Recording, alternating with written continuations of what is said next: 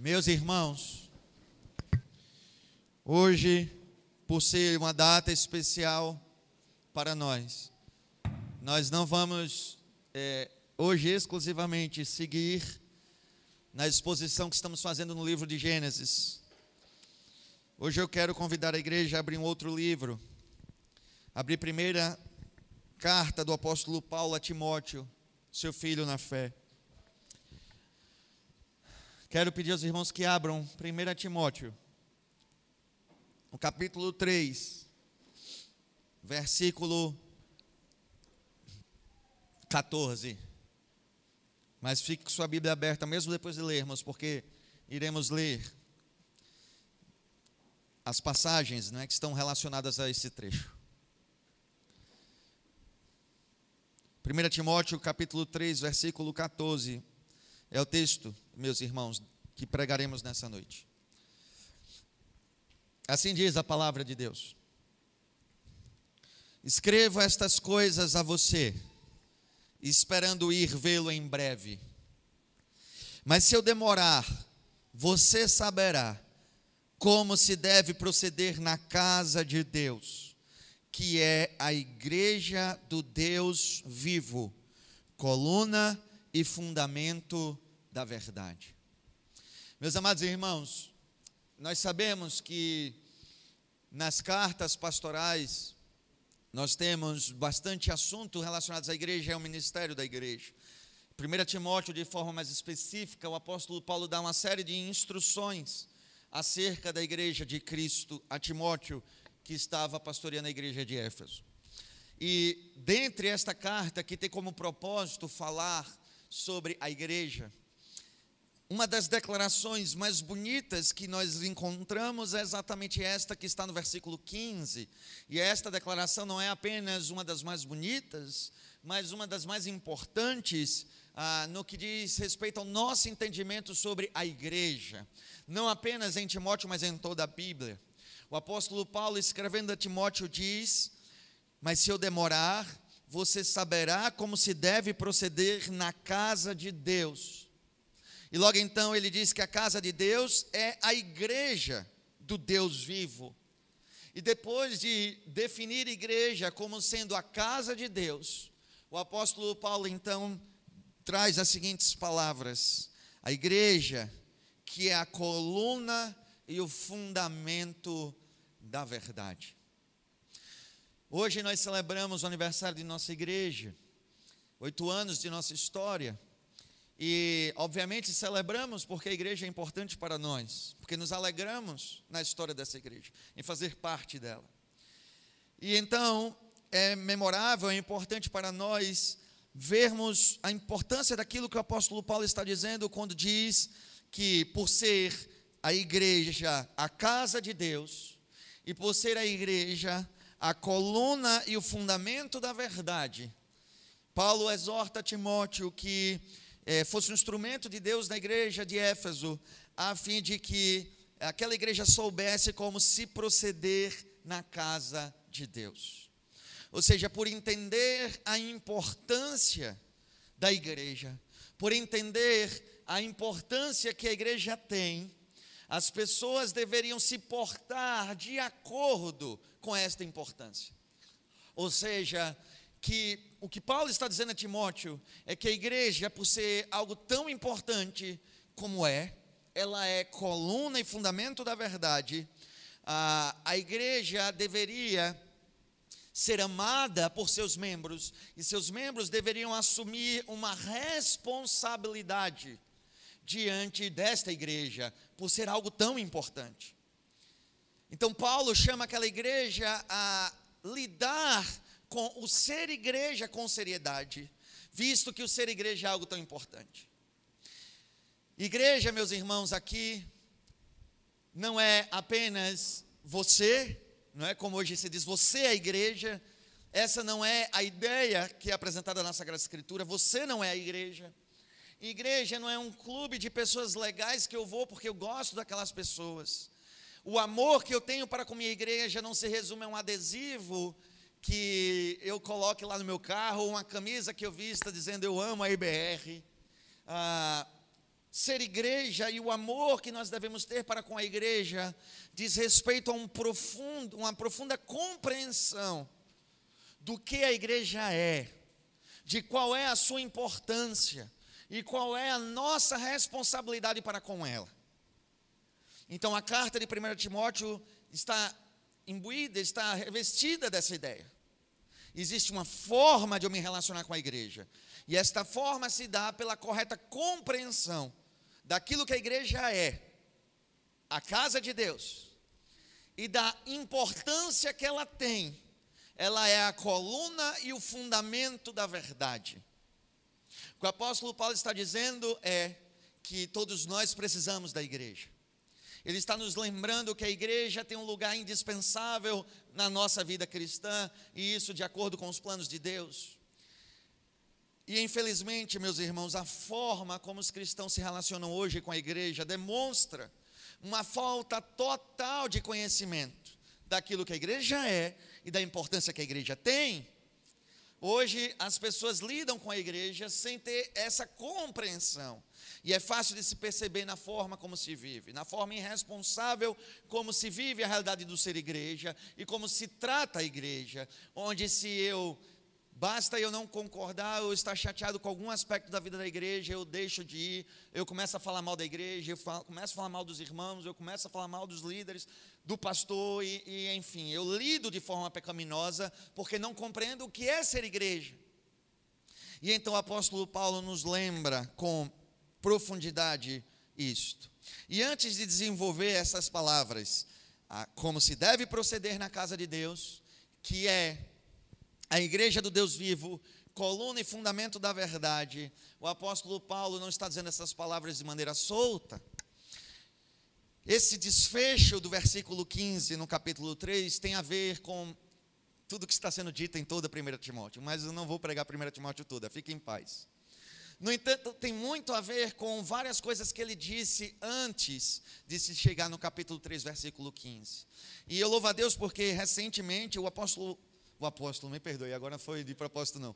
O pastor Arnaldo é, pregou em detalhe a carta de 1 Timóteo. Então, a, a forma de expor isto será um pouco diferente. Eu não estou preocupado, meus irmãos, agora em pegar o microscópio e ver cada partezinha, e cada doutrina, e cada partezinha daquilo que está sendo apresentado. O pastor Arnaldo fez isso. Mas eu quero agora tirar essa visão de perto e trazer uma visão um pouco mais distante e perceber o bloco inteiro, aquilo que é como uma mensagem mais no todo o apóstolo Paulo está falando quando ele coloca essas questões. A igreja é a casa do Deus vivo. Ela é o fundamento e a coluna da verdade. Por isso, existe uma forma correta de se proceder nela. E aí eu lhes pergunto: qual é a forma correta de se proceder na casa de Deus? Na igreja do Deus vivo? Ora, o apóstolo Paulo vem ensinando isso já há algum tempo. Eu quero começar no capítulo 2, e eu quero que você volte. No capítulo 2, versículos de 1 a 4, assim disse o apóstolo Paulo: Antes de tudo, peço que se façam súplicas, orações e intercessões e ações de graças em favor de todas as pessoas. Ore em favor dos reis e de todos os que exercem autoridade, para que vivamos vida mansa e tranquila, com toda piedade e respeito. Isto é bom e aceitável diante de Deus, o nosso Salvador, que deseja que todos sejam salvos e cheguem ao pleno conhecimento da verdade. Ah, o apóstolo Paulo, no início do capítulo 2, ele chama a igreja a viver uma vida de oração. A igreja é um correto proceder, e aqui é importante lembrar que a igreja não é um prédio, Igreja não é uma instituição jurídica, não é um CNPJ, não é uma ideia abstrata. A igreja é um conjunto de pessoas que se reúnem em uma comunidade local, ah, organizada com seus oficiais em culto e em disciplina, para juntos tomar das ordenanças do Senhor. Ora, a igreja é constituída de pessoas. E então o apóstolo Paulo, ele adverte que uma igreja saudável, usando os termos que hoje se usam tanto, uma igreja saudável, uma igreja tal qual a, a vontade de Deus é uma igreja que vive em oração. E viver em oração, meus irmãos, aqui não deve ser limitado apenas ao aspecto de orar, mas é uma igreja que busca a presença de Deus, a face de Deus, busca viver diante do Senhor e busca viver em piedade, em integridade. Uma igreja que se dedica a orar, é uma igreja que se dedica às coisas de Deus. É uma igreja que não está ocupada com a agenda e os negócios do tempo presente, ao ponto de se esquecer da presença do Senhor. E lembre-se, a igreja são as pessoas. Ou seja, que o conjunto de membros que formam essa igreja estão preocupadas de estarem na presença de Deus, vivendo a vontade de Deus, buscando a face de Deus e não apenas se preocupando com as coisas do presente tempo. E é interessante que quando a, eh, Paulo aqui chama a igreja a orar, ele faz um, um contraponto, ele, ele insere dentro de um assunto muito pertinente para os nossos dias, porque ele vai dizer que a igreja deve estar em oração. E esse ato de estar em oração deve ser inclusive em favor de todos os homens. E aí ele explica que todos os homens incluem inclusive os governantes, os reis e as autoridades. E aí, ao dizer isso, ele diz que quando nós intercedemos em favor das autoridades, nós estamos intercedendo em favor do nosso próprio bem-estar.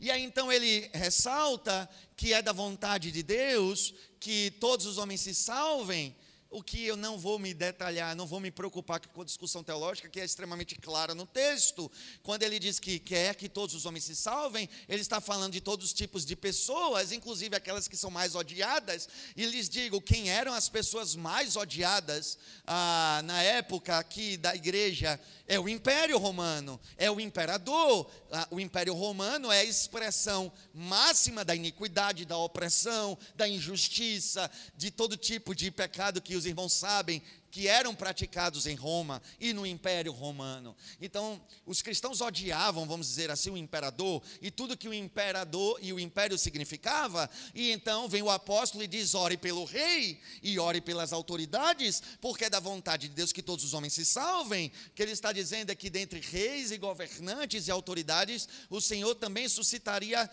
crentes eleitos, pessoas do seu povo.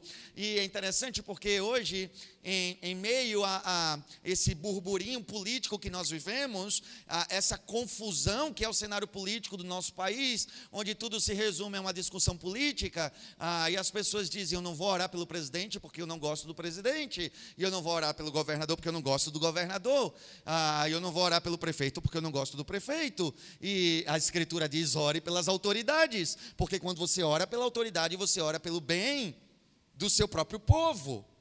Mas então, um aspecto que eu queria destacar é que a agenda da igreja não é a agenda política. A agenda da igreja não é a agenda daquilo que se gasta tempo no mundo. Hoje, a nossa sociedade só investe tempo para essa discussão da polarização política, mas essa não é a agenda da igreja. A agenda da igreja, enquanto uns são de Paulo e outros de Apolo na política, se os irmãos assim preferirem, enquanto uns são de Lula e outros de Bolsonaro, a igreja é de Cristo, o Senhor, e deve se dedicar a estar diante da sua face. E Paulo lembra então que como é que a igreja milita a princípio ou com energia para as questões políticas, e isso se faz com oração. A igreja se apresenta diante do Deus vivo, rogando pelo cenário dos líderes políticos. E é, esse é o chamado da igreja. Infelizmente, hoje, as igrejas se perdem e se perdem cada vez mais dentro desse cenário de discussão política. Mas então, veja que interessante, logo depois o apóstolo Paulo diz algo interessante dentro desse mesmo assunto, porque no versículo 5 ele diz: Porque há um só Deus e um só mediador entre Deus e a humanidade, Cristo Jesus, homem, que deu a si mesmo em resgate por todos, testemunho que se deve dar em tempos oportunos. O testemunho e a militância da igreja não é por agenda política, mas sim ah, pelo Evangelho, pela causa do Evangelho, a igreja não enxerga que a esperança do homem está em partido A ou em partido B, em candidato A ou em candidato B, mas em Cristo Jesus como Senhor e como Salvador do homem perdido. Esta é a posição política da igreja. Porque, na verdade, meus irmãos, Infelizmente, a, os crentes de hoje colocam o reinado de Cristo no mundo das ideias. Os cristãos hoje são mais platônicos do que crentes. O reinado de Cristo está no mundo das ideias. No mundo das ideias reina Cristo, mas no mundo dos homens eu quero que reine esse ou aquele, porque é o reinado deste ou daquele que eu me curvo, que eu defendo, que eu me vendo como agenda. Mas essa não é a ideia da Sagrada Escritura. A ideia da Sagrada Escritura é que o rei do mundo é Cristo Jesus, e que ele reina sobre a história, e que ele reina sobre o Brasil, e ele reina sobre a América, e ele reina sobre todo o mundo, e nenhuma circunstância do mundo está fora do seu domínio e do seu reinado. Nós somos embaixadores de Cristo, segundo 2 Coríntios 5, e não de perspectiva A ou B, isso não significa que a igreja é apolítica. A igreja denuncia o mal e a injustiça onde ela existe. A igreja não é apolítica, mas não se vende ou se mistura com partidarismo ou ideologias humanas. E aqui o apóstolo Paulo lembra aonde devemos investir a nossa energia. E, salvo me engano, ano que vem tem eleição. Que Deus nos ajude, é, meus irmãos, em todos os sentidos dessa frase. E, e vocês vão ver que no fundo, no fundo, uma das, uma das desculpas mais esfarrapadas que existem nos nossos dias caem por terra em 2022. Eu estou certo no ano, né?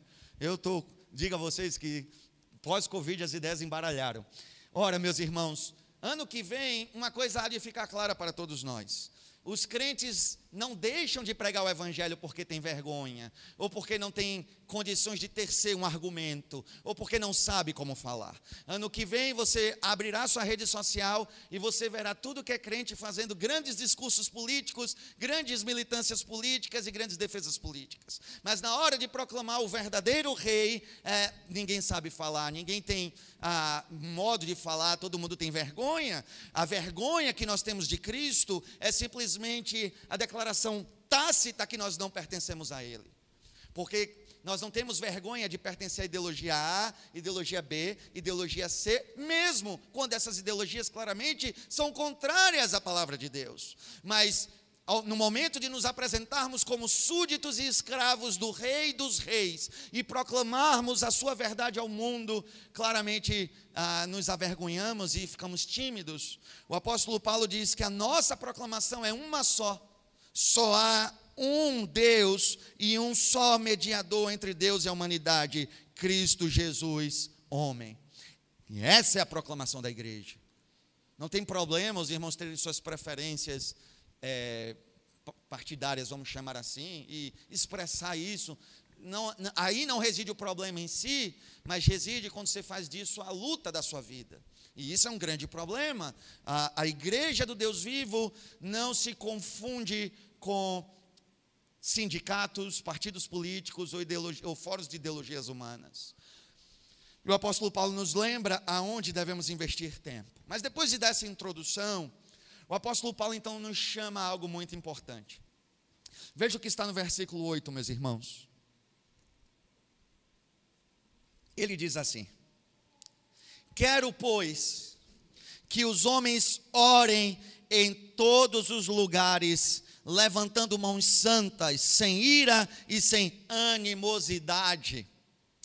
Percebam que, dentre a pergunta como se deve se portar na igreja do Deus vivo, que é coluna e fundamento da verdade, na casa de Deus, o apóstolo Paulo diz que a forma como se porta é que ele quer que os homens, e os homens aqui não é uma palavra genérica para seres humanos, mas literalmente homens do sexo masculino, homens, no sentido mais puro da palavra, que os homens orem em todos os lugares, levantando mãos santas, sem ira e sem animosidade.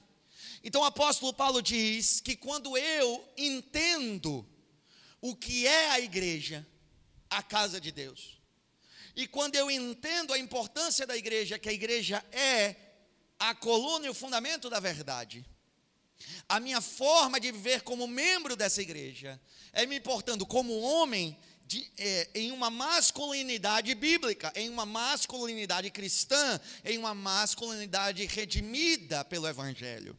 E essa masculinidade tem a ver com ser um homem de oração. Então, os homens que foram alcançados pelo Evangelho são homens que vivem na presença de Deus, são homens que se dedicam a buscar a face do Senhor, a estar orando, a estar estudando a Sua palavra, a estar de fato na presença do Senhor, homens piedosos, homens que amam a presença do Senhor mais do que o Netflix, a Disney Plus, o Amazon Prime, ah, isso, o PlayStation 5, 10, 15, 25, o jogo YZ do computador, e o futebol, e a Série A, B, C, D, F, Z, e o campeonato disso, o esporte daquilo, e etc. Os homens a quem Deus tem chamado para viver de acordo com aquilo que a igreja é e com a responsabilidade ah, que se tem quando eu entendo a importância da igreja, são homens de oração. São homens que buscam a presença de Deus, homens que buscam a sua face. E esses homens não apenas buscam a face de Deus em todos os lugares, mas levantam mãos santas são homens que estão buscando santidade e pureza nas suas vidas. Homens que se afastam da violência, porque está escrito sem ira e sem animosidade. Um perfil de masculinidade. Irmãos, como hoje nós vemos uma crise de masculinidade, em que os homens são afeminados por cultura social, a, a, a sociedade demanda que os homens sejam afeminados. Então, a reação que se tem a isto pode ser uma reação não bíblica também. E uma reação não bíblica à loucura da sociedade é confundir masculinidade, masculinidade com brutalidade, com Conan o bárbaro, com a, a noção de um bruto, um grosso.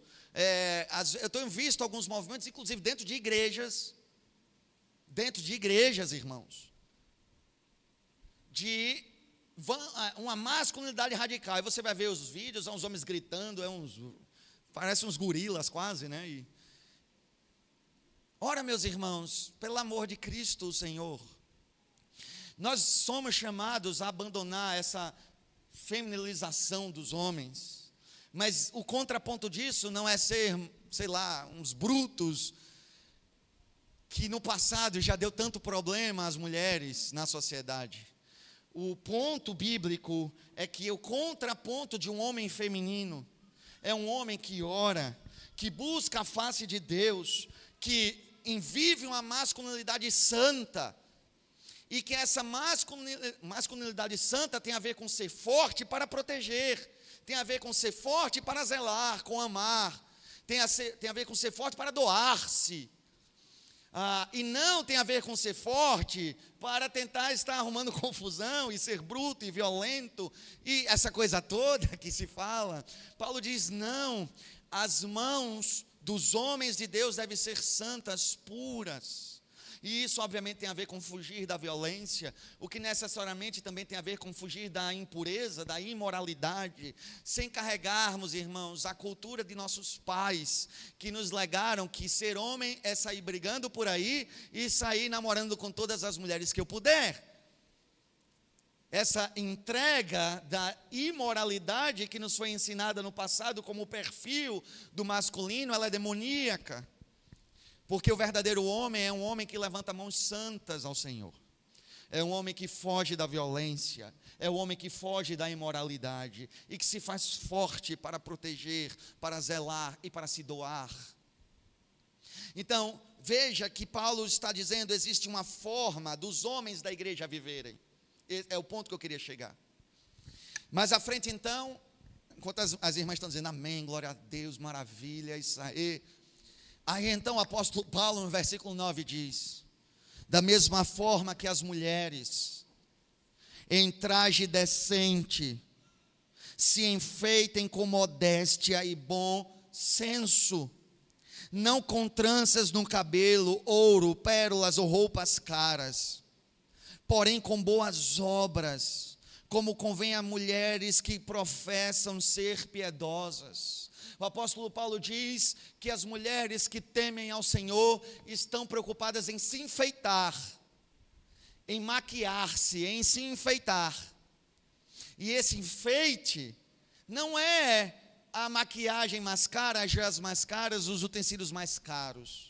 Mas o enfeite que ornamenta as servas do Senhor é uma vida de piedade, são as boas obras, uma vida piedosa diante do Senhor, em busca de viver a verdade de Deus. E ele faz um contraponto muito interessante quando diz que as santas que servem ao Senhor se ornamentam com esta verdade, com essas boas obras, com essa justiça e piedade. E aí ele diz: não com ouro, não com tranças no cabelo, pérolas ou roupas caras Irmãos, obviamente que a ideia não é que é pecado as irmãs colocarem brinco, usarem uma maquiagem, ajeitarem o cabelo, não, não há pecado nisso. O que Paulo está combatendo é a vaidade que domina o coração e a sensualidade que é um pecado tão comum na vida das mulheres. As mulheres ah, do mundo tentam se impor na sociedade, se fazer notada na sociedade através da sensualidade. As mulheres buscam chamar atenção para si através da sensualidade. Há um pecado comum entre as mulheres, uma vaidade extrema que faz com que as mulheres façam um verdadeiro culto ao corpo, à aparência, em vez de focar meus queridos irmãos, nas boas obras e na piedade cristã. Não tem problema as irmãs se cuidarem, é bom que façam isso, né? Estejam, isso para os homens e para as mulheres, obviamente. É bom que se cuide, que se arrume, se sinta bem. Não há problema nisso. O problema é quando você faz isso em busca de o culto da sua beleza, ou seja, a vaidade exagerada, ou quando você faz isso em busca da sensualidade, se colocar de forma sensual na sociedade. Esta, este, meus irmãos, não é, é, não é a forma de agir das servas do Senhor. As servas do Senhor são conhecidas por sua pureza, por sua piedade, por viver a vida conforme a palavra de Deus. E, meus irmãos, em tempos de Instagram, Facebook, TikTok, isso e aquilo, o que nós vemos é que, mesmo em meio àquelas que dizem servir ao Senhor, elas se entregam à sensualidade de forma desenfreada, estão claramente produzindo pornografia constantemente nas suas redes sociais, ao colocarem fotos com pouca roupa, com roupas de banho, ou, enfim, sensualizando das formas diversas que os irmãos bem sabem. Meus queridos, essa não é a conduta que Deus espera é, das servas do Senhor. E quando você junta homens da igreja com as mulheres da igreja, o que é que você tem, meus irmãos? A membresia da igreja. O que Paulo está dizendo é que existe uma forma de se viver e se portar quando eu sou membro dessa igreja que é a casa do Deus vivo. Existe uma forma de que eu me porte, uma vez que eu entendo que a igreja é coluna e fundamento da verdade, eu faço parte dela. Ou seja, como membro dessa igreja, existe uma forma de viver, existe uma forma de existir, de me portar e de testemunhar a obra de Cristo Jesus. Enquanto o mundo de hoje diz assim: ninguém tem nada com minha vida, a pessoa é membro de uma igreja foi lá e pediu para ser membro de uma, de uma igreja, fez a profissão de fé, foi batizado, foi recebido, se comprometeu em submissão à autoridade da igreja e dos seus oficiais, e depois que faz todo o rito, sai por aí dizendo: ninguém tem nada com minha vida, tudo, todo mundo tem tudo com sua vida. Você se inseriu naquilo que é a casa de Deus. Você se inseriu naquilo que é a coluna e o fundamento da verdade. É necessário então que você viva de acordo como membro da igreja. O que Paulo ensina em linhas mais altas, sem nos aprofundarmos nos detalhes do texto, o que ele está ensinando nas linhas mais altas é que nós que fazemos parte da igreja de Cristo vivemos de forma diferente. E esse, meus irmãos, é um ponto repetido desde que eu era criança, sempre ouvi isso. Os crentes, eles chamam a atenção pela diferença. Os crentes testemunham do evangelho pela vida diferente que vivem. Esta é uma verdade antiga que os nossos pais já nos ensinavam. No entanto, o nosso pecado insiste em que nós podemos ser servos do Senhor e viver exatamente como os ímpios vivem. Nós não podemos. Nós não podemos, irmãos.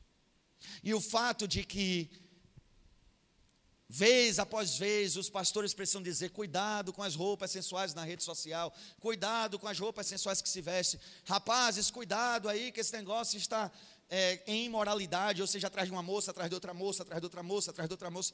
Cuidado como se portam, e esse negócio, a gente precisa estar falando isso uma, duas, quinze, vinte e cinco, cinquenta e cinco vezes, mostra não apenas a impiedade do coração, mas a falta de compreensão do que é a igreja e da sua importância. Existe um jeito de ser membro da igreja, meus irmãos. Fazendo aqui um parênteses, aproveitando para lembrar que não existe membra na igreja, apenas membros. Homens e mulheres são membros do corpo de Cristo, não existe membra na igreja. Esse negócio de linguagem neutra está destruindo o neurônio das pessoas. Todos somos membros do corpo de Cristo, meus irmãos. E nós somos chamados a viver de forma piedosa, por pertencermos à casa do Deus vivo. Mas não apenas isso. O apóstolo Paulo deixa claro que existe uma forma dos membros se portarem e viverem. Mas então no versículo 11 ele vai além. Ele diz que aqueles que compreendem o que é a igreja, a importância da igreja, não apenas têm convicção da forma de se portar e viver neste mundo, como membros dessa igreja, mas têm convicção da, da importância do seu papel no corpo de Cristo, tem clareza da importância do seu papel nesta, nesse organismo vivo que é a igreja, porque no versículo 11 ele ainda diz assim: a mulher aprenda em silêncio com toda a submissão. E não permito que a mulher ensine, nem que exerça autoridade sobre o homem. Esteja, porém, em silêncio, porque primeiro foi formado Adão, depois Eva. E Adão não foi iludido, mas a mulher, sendo enganada, caiu em transgressão. Mas ela será salva, tendo filhos, se permanecer em fé, amor e santificação com bom senso. Pastor, a gente tem um problema, porque hoje algumas irmãs ficaram fazendo perguntas na EBD e elas não aprenderam em silêncio. As irmãs são insubmissas à palavra de Deus. Pastor, as mulheres não podem dar um pio dentro da igreja, em hipótese alguma. Certamente, irmãos, não é disso que Paulo está falando. Veja o que é que diz o versículo logo em seguida. Fiel é a palavra. E eu quero que vocês lembrem que Está aí na tua Bíblia, capítulo 3. Mas vocês lembram que esse negócio não existia. Não é, não é original ao texto bíblico essas divisões. No original, isto vinha em continuidade. Depois de dizer o que disse sobre as mulheres, Paulo disse: fiel é a palavra. Se alguém deseja o episcopado, excelente obra almeja. É necessário, pois, que o bispo seja é, irrepreensível, esposo de uma só mulher, e por aí vai. O que é que o apóstolo Paulo está falando quando diz que não permite que a mulher ensine, que tem autoridade sobre o homem, que deve permanecer em silêncio na igreja? Do que é que Paulo está falando? Ele está falando, meus irmãos, claramente, de que as mulheres não poderiam exercer o oficialato da igreja. O oficialato da igreja, que vai ser narrado a partir de agora, é algo que é exclusivo aos homens, e veremos no texto que não a qualquer homem. É uma série de requisitos que começa com ser homem. Depois de ser homem, existe um monte de outros requisitos que precisam ser preenchidos para que alguém seja um oficial na igreja. O foco do que Paulo está ensinando é exatamente o versículo 12: E não permito que a mulher ensine, nem que exerça autoridade sobre o homem. Ela não pode exercer o oficialato da igreja. Mas as mulheres que temem ao Senhor não estão revoltadas com aquilo que não lhes é permitido viver e fazer na igreja, pois elas têm a compreensão do que a igreja é. A igreja é a casa de Deus. E qual é a importância da igreja? Ela é a coluna e o fundamento da verdade. E existe um lugar onde eu posso servir nessa casa de Deus, que é a coluna e o fundamento da verdade, e foi um lugar designado por Deus que tem a ver não apenas com regras abstratas, mas tem a ver com a forma como Deus formou o homem, e tem a ver com a forma como Deus formou a mulher, tem a ver com a masculinidade que Deus criou, e tem a ver com a feminilidade que Deus criou, e não apenas isso, tem a ver com a história da redenção. Hoje as pessoas se colocam contra o perfil de igreja que o Senhor estabeleceu. Por exemplo, nesse caso, instituindo diaconisas ou pastoras, contrariando a palavra de Deus. Mas o argumento, os argumentos são vãos, irmãos. Por exemplo, o primeiro argumento comum: ah, pastor, Paulo disse isso por causa da cultura da época. Vamos pegar o argumento e vamos analisar à luz do texto bíblico. Paulo colocou uma proibição sobre as irmãs. Não permito que a mulher ensine nem exerça autoridade sobre o homem. Aí eu lhes pergunto qual a razão que ele deu. A razão que ele deu é um argumento cultural, porque aí em Éfeso existe um templo em que as mulheres são sacerdotisas, e isso poderia confundir a cabeça das pessoas. A razão que ele apresentou é cultural, meus irmãos? Não, meus irmãos. Ele apresenta o motivo e a razão é teológica, não é cultural, não tem a ver com a cultura, mas tem a ver com a teologia. Pois ele diz, logo depois, porque primeiro foi formado Adão, depois Eva, e Adão não foi iludido, mas a mulher sendo enganada caiu em transgressão. A razão por que a mulher não pode ocupar o ofício da igreja não é cultural, é teológica. Isso quer dizer que não interessa a cultura, as razões permanecem as mesmas. No entanto, a igreja do Senhor se alegra em viver o perfil que Deus estabeleceu para a igreja, não apenas nesse assunto, mas em qualquer outro, porque sabe que tudo aquilo que Deus planejou é o melhor, e que viver aquilo que o Senhor ordenou é o melhor. E as mulheres sabem que tem um lugar, porque está escrito logo depois, mas ela será salva tendo filhos. E os irmãos dizem misericórdia, as estéreis não vão para o céu. Isso não tem nada a ver, porque ele não está falando disso. Ele colocou uma limitação sobre as mulheres. Vocês não podem ter autoridade sobre homem, não podem ensinar, mas existe uma exceção. E a exceção é que é da vontade de Deus que toda mulher ensine a seu filho os caminhos do Senhor. É da vontade de Deus que as mulheres instruam seus filhos homens nos caminhos do Senhor. Mas mesmo nesse lugar de exceção que são as mulheres com as crianças, é algo, algo ainda é dito. E que algo é esse? Se permanecerem na fé, no amor e em santificação com bom senso. O que é que Paulo não quer? Que mulheres ímpias ensinem piedade a seus filhos. As mulheres da igreja estão satisfeitas com o seu lugar porque sabem a beleza da maternidade, sabem a beleza que é servir os santos, cuidando das crianças, cuidando das necessidades do povo de Deus, dentro daquilo que a feminilidade atende. Elas estão satisfeitas porque sabem que ser mulher não é ser inferior, ser mulher não é ser menos importante, exercer os lugares que Deus estabeleceu não é ser menos importante na igreja, pelo contrário, a beleza e prestígio nesse lugar. E elas estão satisfeitas com isso. E eu louvo a Deus, meus irmãos, porque o Senhor me deu a alegria de pastorear uma igreja que está em paz com o modelo bíblico do serviço. Isso é um tesouro que o Senhor nos deu como igreja. Não nos degladiarmos sobre esses assuntos enquanto lá fora essa realidade é tão complicada, entre nós nós estamos em paz. Meus, meus irmãos, existe um jeito de ser membro da igreja. Mas a igreja não é só formada por membros. A igreja também é formada por seus oficiais.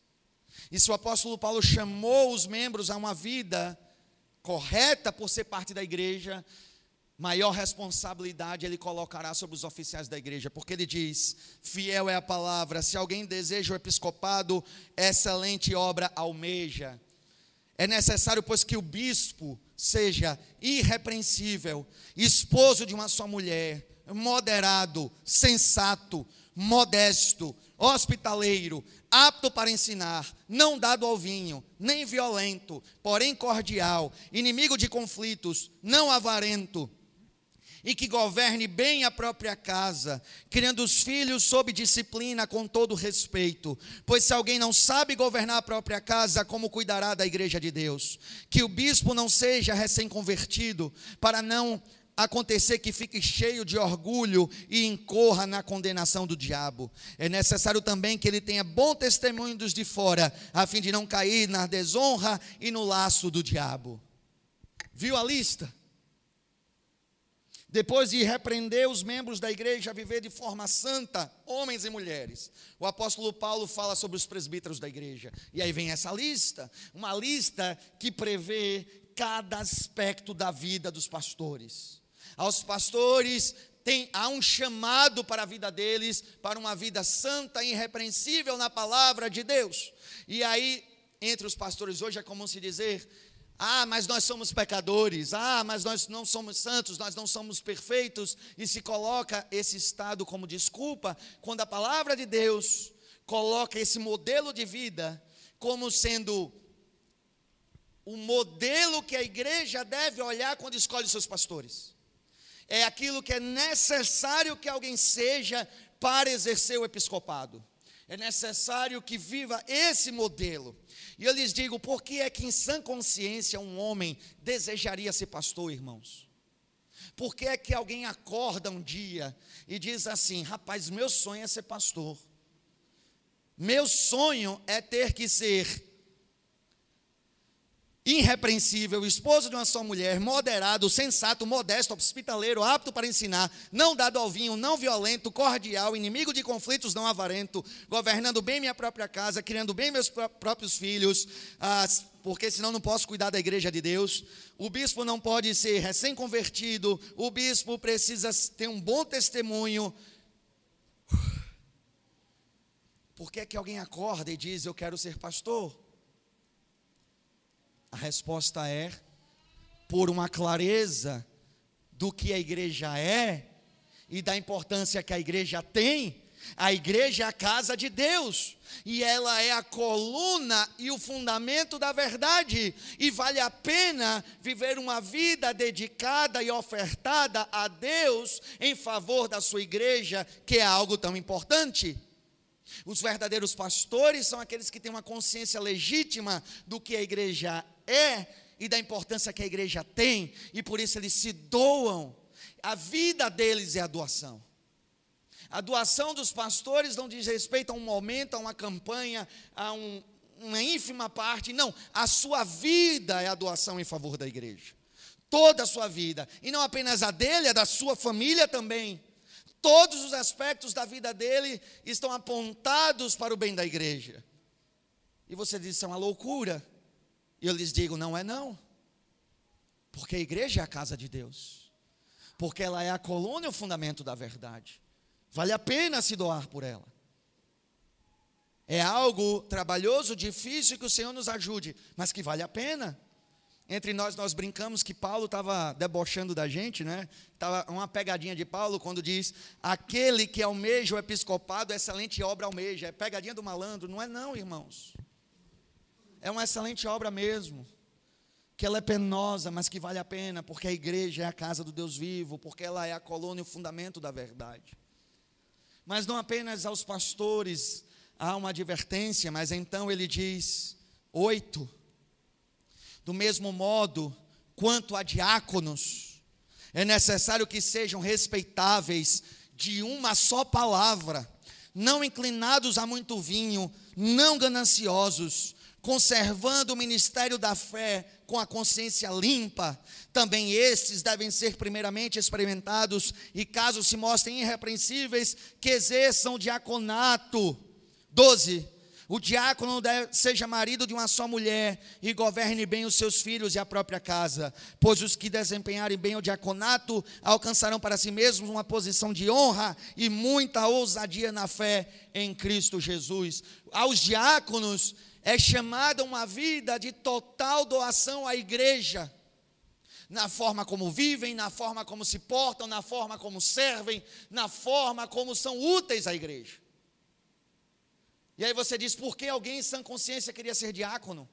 Eu chamo a atenção, por exemplo, quando está escrito que sejam de uma só palavra, um bem esquecido nos nossos dias. As pessoas não têm palavra. As pessoas não têm palavra, irmãos. Pastor, a coisa acontecerá de 8 da, no, 8 da manhã. É nove e meia. As pessoas não têm palavra. Eu costumo dizer na igreja que falta de horário é, é pecado porque é mentira. Quando alguém não honra o horário, ele está mentindo. Salvo exceções, imprevistos, circunstâncias que não dominamos e acontecem com todos nós. Mas quando a pessoa vive por não zelar por horário, ele está pecando, ele está mentindo. E isso é um mal muito sério para toda a igreja. Hoje de manhã conversávamos como a gente começa de manhã ah, o culto da manhã com 20 pessoas e termina EBD com 80. Isso é pecado, irmãos. Eu daria uma lista de motivos por que é pecado. Começa pela mentira, caminha porque é dia do Senhor e não, não se há dedicação, de zelo para se cumprir o dia do Senhor, e aí vai. Mas se é pecado para todos, para os diáconos, há um agravante. Porque os diáconos devem ser os exemplos de palavra na igreja. Se um diácono diz eu farei, ele fará. Se ele diz conte comigo, eu devo contar. Quando os irmãos são ordenados, fazem votos, juramentos, compromissos de serviço à igreja. E é necessário que os diáconos da igreja entendam que sua vida agora é uma vida de serviço a Deus e à igreja do Senhor. Não há lugar de conforto mais. O conforto da sua vida foi crucificado na cruz de Cristo no dia em que você recebeu imposição de mãos. Porque está escrito uma vida de serviço e dedicação. Aí alguém me pergunta, pastor, por que, que em sã consciência alguém aceita ser diácono? Está lá uma gama de responsabilidade, é trabalho o tempo todo, um pouco reconhecido, às vezes nem notado e respeitado. Por que, que alguém aceita ser diácono? Meus amados irmãos, que loucura que parte na cabeça de alguém. A resposta é simples. Porque a igreja é a casa do Deus vivo. E ela é a coluna e o fundamento da verdade. E vale a pena sofrer para servir a igreja de Cristo. Para os diáconos há promessas da parte do Senhor sobre suas vidas. É por isso que essa vida dedicada vale a pena. Vale a pena quando é feito com zelo, vale a pena. E aos diáconos, inclusive, é uma orientação às suas esposas, o versículo 11. Do mesmo modo quanto às mulheres, é necessário que elas sejam respeitáveis, não maldizentes, quer dizer que não fica falando mal de ninguém, moderadas e fiéis em tudo. Porque assim como a família dos pastores, a família dos diáconos são modelo para a igreja seguir. E por que vale a pena? Porque a igreja é a casa do Deus vivo, a coluna e o fundamento da verdade. Então existe uma forma de ser membro e existe uma forma de ser oficial. Em ambos os casos, somos chamados à piedade, a uma vida dedicada, honrada e santificada ao Senhor e à igreja do Senhor. Depois, meus irmãos, de dar todas essas orientações, chega-se o texto que estamos hoje a meditar.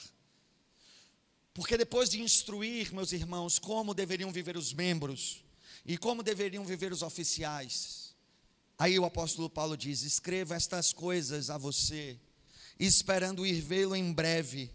Mas se eu demorar, você saberá como se deve proceder na casa de Deus, que é a igreja do Deus vivo, coluna e fundamento da verdade. O que Paulo está dizendo é: todo o conhecimento que vocês precisam ter para ser uma igreja conforme a verdade de Deus, vocês têm. Se eu demorar, vocês sabem como proceder. Às vezes a gente fica pensando assim, rapaz, eu adoraria que um apóstolo viesse até aqui para fazer uma consultoria com nossa igreja, mostrar onde estão os erros, mostrar os caminhos, apontar as verdades. Meus irmãos, os apóstolos já fizeram isso por nós. Aqui está a tradição apostólica, aqui está a fé que eles nos legaram. Nós sabemos como devemos nos portar na casa de Deus. Não é uma questão de saber é uma questão de mortificar a nossa carne, deixar para trás o velho homem e viver a novidade de vida que Cristo conquistou para nós. As pessoas não vivem como membros de forma errada, porque não conhecem o que é certo, conhecem, sabem o que é certo. Os oficiais da igreja não erram com a igreja porque não sabem o que é certo. Eles sabem, e se não sabem, não deveriam nem ser oficiais. Como é que são oficiais se não conhecem a verdade de Deus?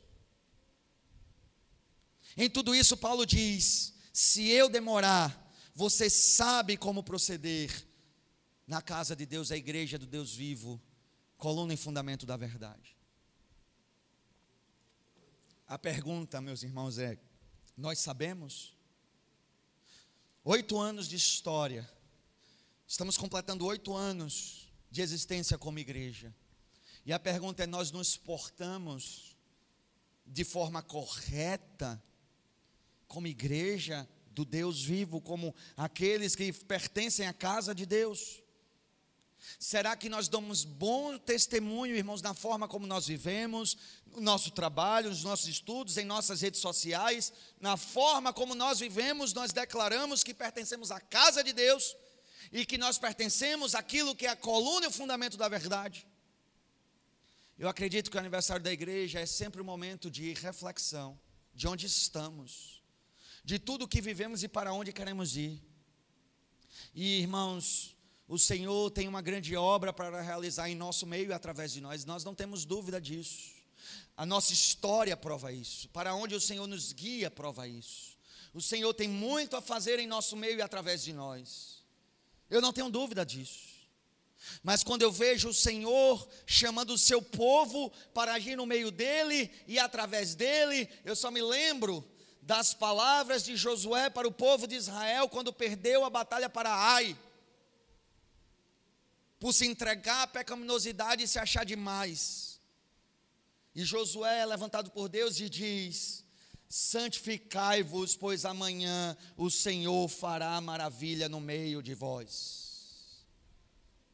O que é incoerente, meus irmãos, é esperar que o Senhor faça maravilhas no nosso meio e não buscar viver uma vida de santidade diante do Senhor.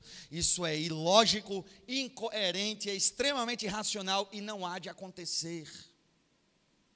Nós somos chamados a viver de acordo com a santidade que Deus nos chama a viver, porque pertencemos à casa de Deus.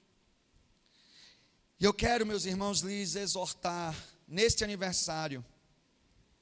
Ame a sua igreja entenda a importância da sua igreja. Perceba que sua igreja não é um anexo à sua vida, um adendo, uma coisa que você adicionou à sua vida. Que se eu não gostar, eu, amanhã eu vou para outra, ou eu não estou mais ali, eu não estou amando, eu não estou servindo, eu não estou zelando. É, esta não é a forma bíblica de lidar com a igreja. A igreja não pode ser substituída, irmãos. Sabe por quê? Porque você pode estar em vários lugares diferentes, você pode fazer parte de clubes, universidades, de escolas, de trabalhos, empregos, o que você imaginar, mas não existe nenhuma outra instância nesse mundo que é a coluna e o fundamento da verdade. A nossa sociedade está em crise, está sucumbindo, procurando se agarrar em qualquer esperança que se encontre, achando que a esperança está em homens, em ideias, em posturas, em filosofias. Apenas a igreja, em todo esse mundo, apenas a igreja é aquela que proclama a verdade de Deus. Apenas a igreja possui o tesouro da verdade de Deus. Apenas a igreja é portadora da mensagem da verdadeira esperança, da mensagem da salvação dos homens. Nenhuma outra instância nesse mundo pode ocupar esse lugar. O Senhor deu esse lugar à sua igreja. E eu preciso amar e zelar e servir e, e colaborar com minha vida na igreja não apenas para meu benefício, mas para benefício dos meus irmãos que comigo formam a igreja e para benefício do mundo caído, que precisa ouvir desse evangelho, que precisa ouvir dessa verdade, que precisa ouvir dessa esperança. Quando eu olho para as Escrituras, eu entendo que eu sou chamado a viver uma vida sem sensualidade, sem imoralidade, sem violência, sem vaidade. Eu sou chamado a viver uma vida de dedicação à igreja por uma simples questão: eu não existo para viver para meu próprio umbigo. Eu existo para a glória de Deus. E o Senhor nos deu uma missão linda, bela, maravilhosa: proclamar o Evangelho ao mundo trazer a mensagem de esperança ao mundo caído. Mas não dá para proclamar o Evangelho se eu vivo uma vida de sensualidade. Não dá para proclamar o Evangelho se eu vivo uma vida de vaidade. Não dá para proclamar o Evangelho se eu vivo uma vida de moralidade. Se eu vivo uma vida de violência. Se eu vivo para mim, não para o Senhor e para a sua igreja. Não dá. É incompatível. Eu estou dizendo para as pessoas: Jesus Cristo é a única esperança. Mas a minha vida diz que eu coloco minha esperança na sensualidade, porque eu sou uma pessoa carente e não me sinto amada e não me sinto aceita e quero chamar a atenção de todo mundo para mim e uso a sensualidade para ter um pouco de felicidade nessa vida. Eu provo ao mundo que minha felicidade está na atenção das pessoas e não em Cristo. Quando eu me entrego à imoralidade como homem, eu provo ao mundo que a, a minha busca por alegria e felicidade está no prazer e não em Cristo. E cada pecado vai denunciando que eu não encontrei em Cristo a alegria da minha vida. Eu não encontrei em Cristo a esperança da minha vida. Eu não fiz de Cristo o sentido da minha vida. Como proclamar essa verdade? Se essa verdade não é minha verdade. O que Paulo está dizendo é que nós precisamos ser alcançados por essa verdade. Se nós vivemos na casa de Deus, que é a coluna e o fundamento da verdade, nós precisamos ser alcançados por essa verdade e viver essa verdade. Aqui está a importância da igreja, irmãos. Essa é a importância da igreja. E infelizmente, irmãos, a sensação que nós temos nos tempos de hoje é que todos estão ocupados demais para se dedicar à igreja do Senhor. Todos estão muito preocupados com suas agendas, seus próprios compromissos, suas próprias questões e não se dedicam à igreja do Senhor. A igreja do Senhor tem demandas sem fim. E ela deve ser cumprida pelos membros da igreja, isso incluindo os seus oficiais. Uma vida de serviço ao Senhor é o nosso chamado. Percebam que há grandes coisas que o Senhor há de fazer no nosso meio, mas fará pelo serviço dos irmãos. É pelo serviço dos irmãos que o Senhor fará. Não, não são anjos que vão aqui aparecer e vão fazer o serviço por nós. Isso não há de acontecer. Somos nós, dedicados e servindo ao Senhor. Precisamos amar esta que é a casa de Deus, esta que é a coluna e o fundamento da verdade. Mas algo que encerra a ideia de Paulo aqui, que eu julgo muito interessante, quando ele diz: Vocês estão protegidos mesmo que eu não chegue a tempo até vocês. Ele diz assim no fim. Depois de dizer, escreva essas coisas a você, esperando ir vê-lo em breve, mas se eu demorar, você saberá como se deve proceder. Ele diz no versículo 16: Sem dúvida, Grande é o mistério da piedade. Aquele que foi manifestado na carne, foi justificado em espírito, visto pelos anjos, pregado entre os gentios, crido no mundo, recebido na glória. E você diz: o que é que isso tem a ver com tudo o que ele estava dizendo? o que é que essa fala de Paulo tem a ver com tudo que ele estava dizendo? Ele parou o que estava escrevendo e decidiu cantar um cântico ao Senhor? O que, é que está acontecendo? Paulo perdeu o juízo? Sei lá, entrou numa linha pentecostal e entrou em êxtase? Não, meus irmãos. É porque a primeira advertência que o apóstolo Paulo dá em 1 Timóteo, primeira de todas, sobre a igreja, é o capítulo 1, versículo 3, quando ele disse: quando eu estava de viagem rumo à Macedônia, pedi a você que ainda permanecesse em Éfeso, para demoestar certas pessoas, a fim de que não ensinem outra doutrina, nem se ocupem com fábulas e genealogias sem fim. Essas coisas mais promovem discussões do que o serviço de Deus na fé.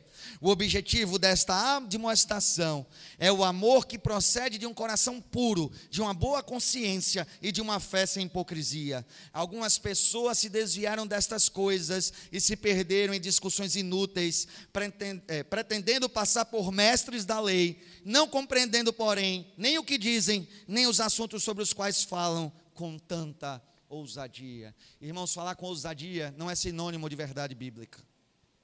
O apóstolo Paulo começa essa carta dizendo: Eu deixei você aí em Éfeso para admoestar certas pessoas a fim de que não ensinem outra doutrina.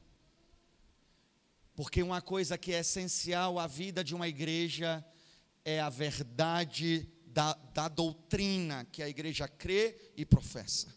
Os nossos dias dizem assim: menos doutrina, menos teologia, mais Cristo. Como se isso fosse possível. Como é que você diz, eu quero mais Cristo, mas eu não quero conhecer Cristo? Isso não faz o menor sentido. Porque o que é a teologia ou o que é o estudo da doutrina, se não conhecer a verdade de Deus, a verdade do seu Cristo, de acordo com o que está revelado na palavra de Deus. A igreja precisa se dedicar a conhecer a verdadeira doutrina. Esse pragmatismo vivido lá fora hoje tem destruído as igrejas. Como tem destruído, pastor? As igrejas estão lotadas. Basta pintar de preto, botar um jogo de luz, botar um, um, um, um show tocando bem alto, uma pregação que toque no ego, e as igrejas estão entupidas. Meus irmãos, deixaram de ser igrejas há muito tempo. Há muito tempo isso não são mais igrejas, porque na definição de igreja não passa. A igreja só é casa de Deus quando é a coluna e o fundamento da verdade. Quando a verdade não é crida, ela não é estudada, ela não é proclamada, não há igreja ali. Não é igreja. Aquilo deixou de ser igreja faz tempo. Esse pragmatismo que visa falar de amor, falar de Jesus, alcançar umas para Jesus, quando nenhuma dessas coisas estão sendo feitas de verdade, e egos são acariciados, e auditórios são cheios, e os ministros ganhando um bocado e vivendo confortavelmente o fruto do seu próprio pragmatismo, as igrejas estão morrendo meus queridos irmãos. E porque Paulo do nada introduz essas palavras acerca de Cristo? Grande é o mistério da piedade. Ele está dando a confissão de fé da igreja, meus irmãos. Uma igreja saudável conhece a sua fé. Ela conhece a fé que professa, ela conhece a fé que a coletividade do corpo crê em conjunto. A maioria das igrejas hoje não tem mais confissão de fé alguma. É um conjunto de pessoas que cada um crê em alguma coisa diferente está todo mundo junto se chamando igreja. É assim. Você pega esses auditórios lotados, tem gente ali que jura que vê anjo e vê demônio, tem gente ali que diz que os dons cessaram, tem gente que diz que Deus é soberano na salvação, e tem gente que diz que é necessário que o homem ajude a Deus para ser salvo.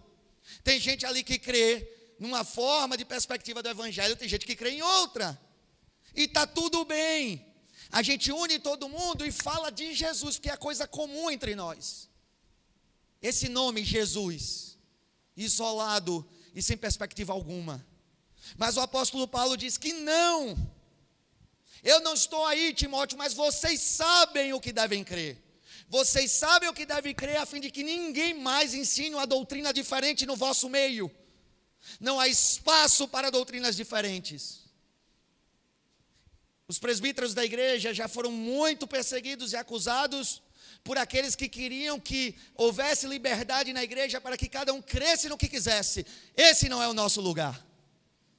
Que o apóstolo Paulo nos escreve dizendo: Não permita que outra doutrina seja ensinada no vosso meio.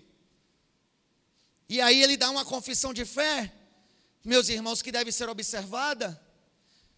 A confissão de fé é que nos protege, é o que nos segura de não nos desviarmos da verdade. Pastor, por que, é que a gente tem uma confissão de fé?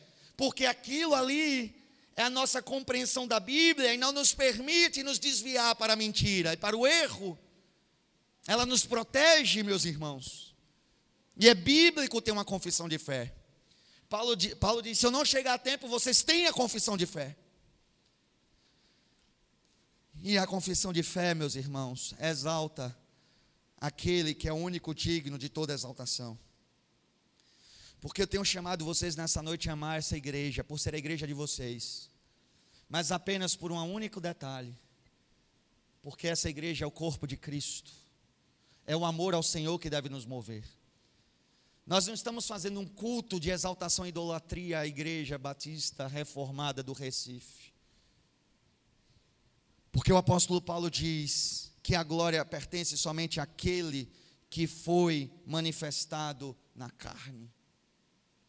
Meus irmãos, nós cremos que Deus se fez homem em Cristo Jesus, em Deus Filho, ele se fez homem em nosso favor como homem padeceu em nosso favor, sofreu em nosso favor durante toda a sua vida, viveu uma vida de santidade sem pecado algum em nosso favor, que ele subiu à cruz do Calvário e que morreu por nós, levando sobre si os nossos pecados e a ira de Deus que deveria cair sobre nós, caiu sobre ele. Nós cremos nisso, juntos professamos essa fé. Foi justificado em espírito nós cremos que esse Cristo Jesus que foi morto, ele não permaneceu morto, mas Deus proclamou ao mundo que ele era inocente, que ele não era um rebelde qualquer, que ele não era ah, um profeta qualquer, que ele não era um político fazendo política qualquer, que ele não era culpado diante dos homens. Deus provou a inocência de Cristo e o justificou, dizendo que ele verdadeiramente era quem disse que era, o Senhor, o Cristo de Deus. Como Deus fez isso? Ao ressuscitá-lo dos mortos ao terceiro dia. Cristo está vivo, esta é a prova de que Ele é o Cristo de Deus. Ele está vivo, ele não permaneceu morto, essa é a prova que Ele é o Salvador do mundo. Ah, vocês são muito xiita, por que você acha que apenas a sua religião salva? Porque só Cristo está vivo, apenas Ele ressuscitou, provando que não há outro mediador entre Deus e os homens que não há outra esperança e não há outra salvação. Abandone essa besteira do, do, politicamente correto e proclame: não há salvação em nenhum outro. Creia em Jesus para ser salvo, e se você não crê, você será condenado. Ah, pastor, isso é desrespeitoso.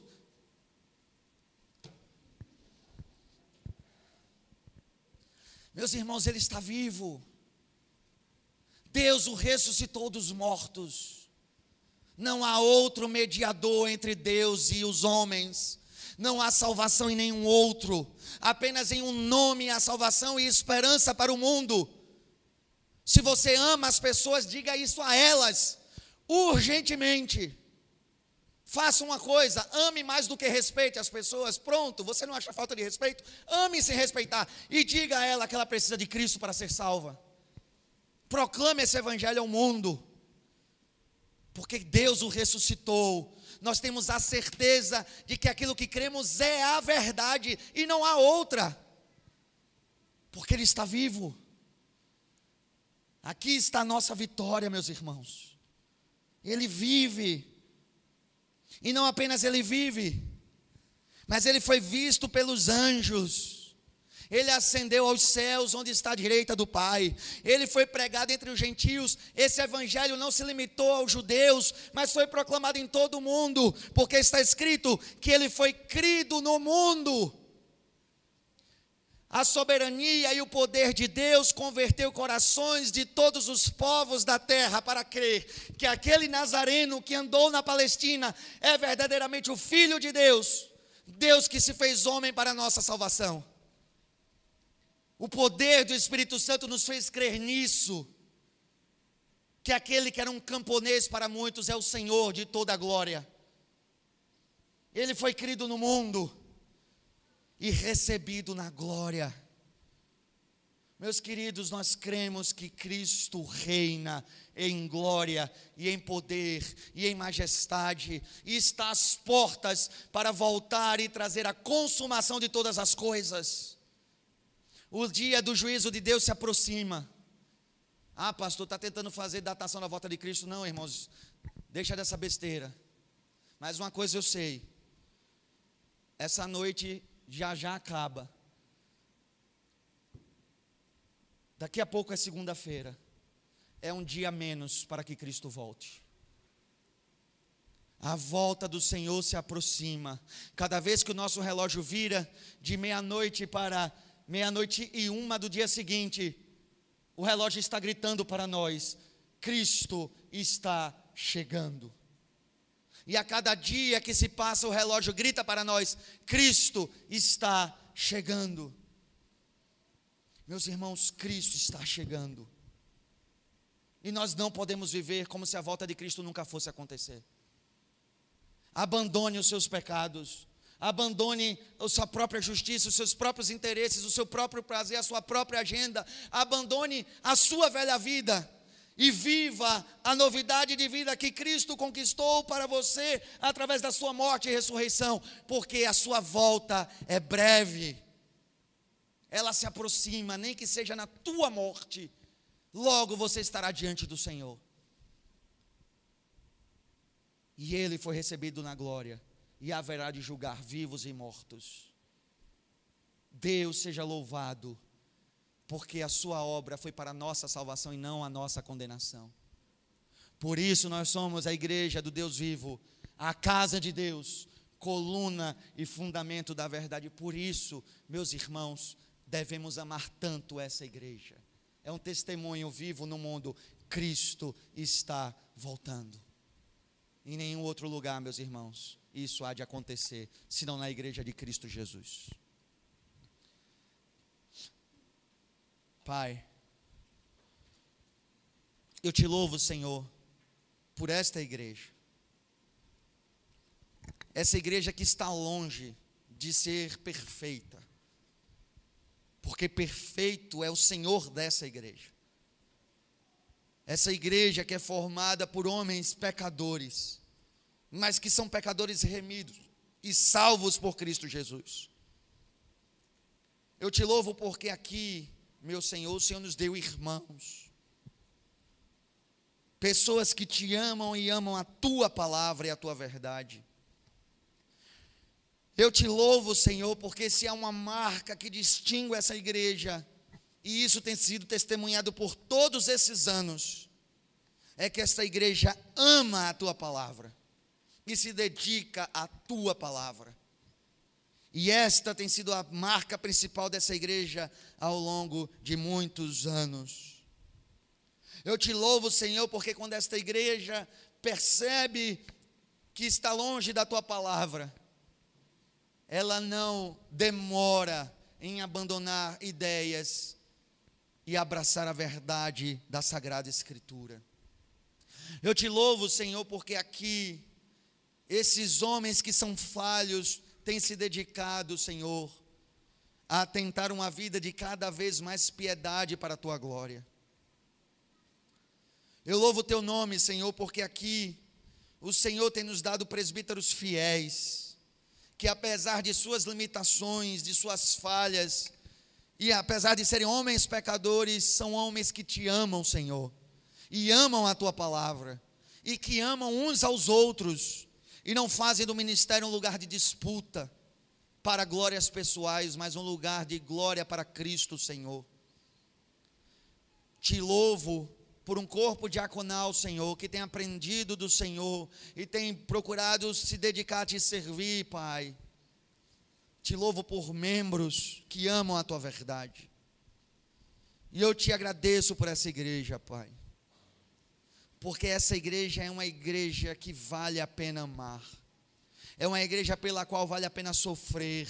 É uma igreja pela qual vale a pena se dedicar porque aqui o Senhor está presente. Este não é outro lugar senão a casa do Deus vivo. Quão maravilhoso e terrível é este lugar, porque o Senhor está aqui, Senhor. E eu te louvo, Senhor, pelos oito anos de nossa história. História composta de várias vitórias e vários desafios. História que foi construída com momentos de sorriso e júbilo, e momento de choro e pranto pela tua vontade. Eu te louvo, Senhor, porque tenho visto que em tudo o Senhor tem nos moldado ao longo desses oito anos. Eu olho, Deus, para o dia que essa igreja foi fundada, e olho para hoje e vejo, Senhor, o quanto o Senhor nos moldou para sermos conforme a tua vontade.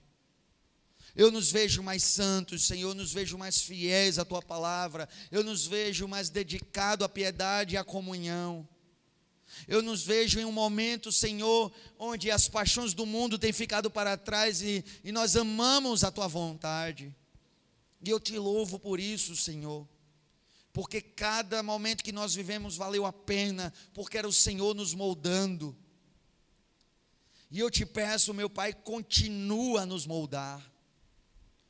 Há tanto ainda, Senhor, que precisamos aprender e melhorar para a glória do Teu nome e para nos ajustar à Tua palavra. Por isso eu te peço, Senhor, ser com cada membro dessa igreja, que vivam sua membresia não para satisfazer a si mesmo, mas a Tua glória, Senhor, para satisfazer a Tua palavra, a Tua vontade, para glorificar o Teu nome que vivam para um bem comum da igreja, que vivam para a proclamação do Evangelho aos perdidos.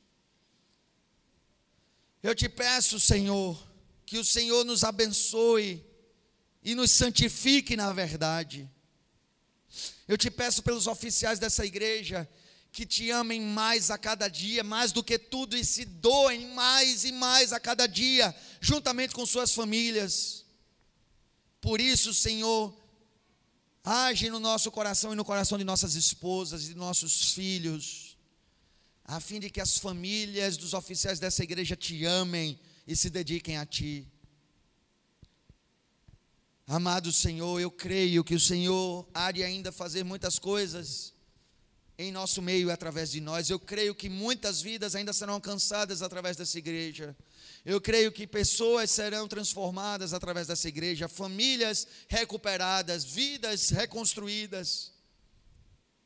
Eu creio que o Senhor ainda fará muitas coisas através de nós.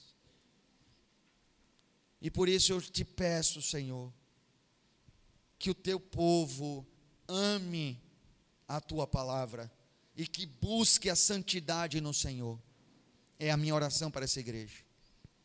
E nos dá condições, Senhor, para honrar todos os compromissos que temos como igreja, nos dá condições, Senhor, inclusive para investir no reino, para investir na pregação do evangelho, em congregações, em igrejas sendo plantadas, em missionários sustentados. Senhor, nos dá condições para investir na tua obra. É o que pedimos a ti. E que o Senhor desperte fidelidade no coração de cada membro dessa igreja, fidelidade de vida e de bens para que em tudo a tua igreja esteja suprida. Nós te louvamos por essa igreja, Senhor. Nós te somos gratos por ela, porque ela ocupa um lugar tão especial na nossa vida. Ela é um instrumento do Senhor para nós aprendermos e nos sustentarmos na verdade. Louvado seja o teu nome. É a oração que fazemos juntos a ti, amado Pai, orando no nome santo de Jesus. Amém.